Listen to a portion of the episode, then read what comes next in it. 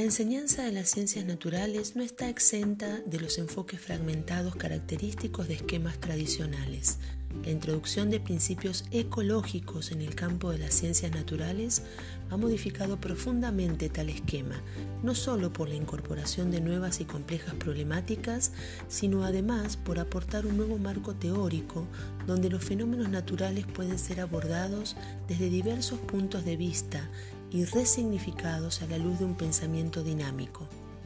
Una perspectiva ecológica plantea la necesidad de la comprensión de los fenómenos naturales desde el punto de vista de las relaciones entre todos los factores de la naturaleza, bióticos y abióticos, organismos y entorno, mediante los diversos aportes de cada una de las disciplinas que, que componen esta área, constituyendo así un enfoque integral. Por esta razón, el objeto de estudio de la ecología es una totalidad organismo-entorno que puede ser analizada y comprendida desde diferentes niveles de organización, en función de las relaciones de base. Así, por ejemplo, la totalidad de los estudios ecológicos es el ecosistema. A diferencia del pensamiento cartesiano, fuertemente arraigado, donde una totalidad se desmenuza en partes componentes cada vez más pequeñas para luego, por el recurso de la síntesis, reunirlas en un todo coherente,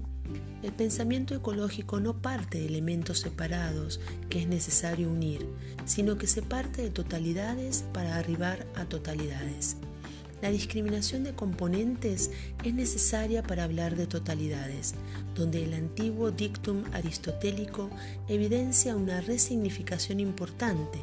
El todo es más que la suma de las partes. Por lo tanto, partiendo de relaciones entre los componentes en sí mismos, tales relaciones también son objeto de análisis.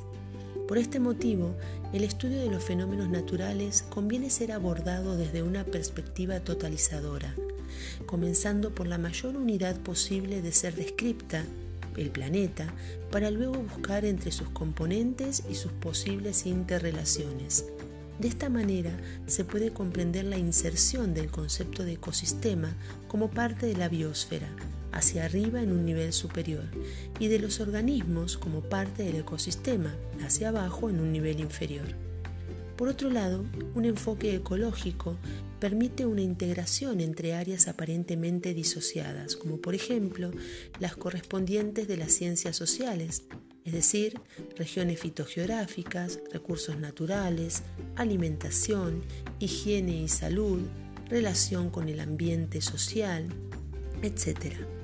La organización interna de esta área se basa en procesos recursivos, en el cual cada unidad es tratada pero no se la considera terminada, puesto que siempre se vuelve a contenidos anteriores, como nuevos puntos de partida desde los cuales se puede seguir profundizando y ampliando para seguir avanzando con diferentes perspectivas, siempre en el marco del currículum espiralado o el currículum en espiral, como también basados en la teoría de la elaboración.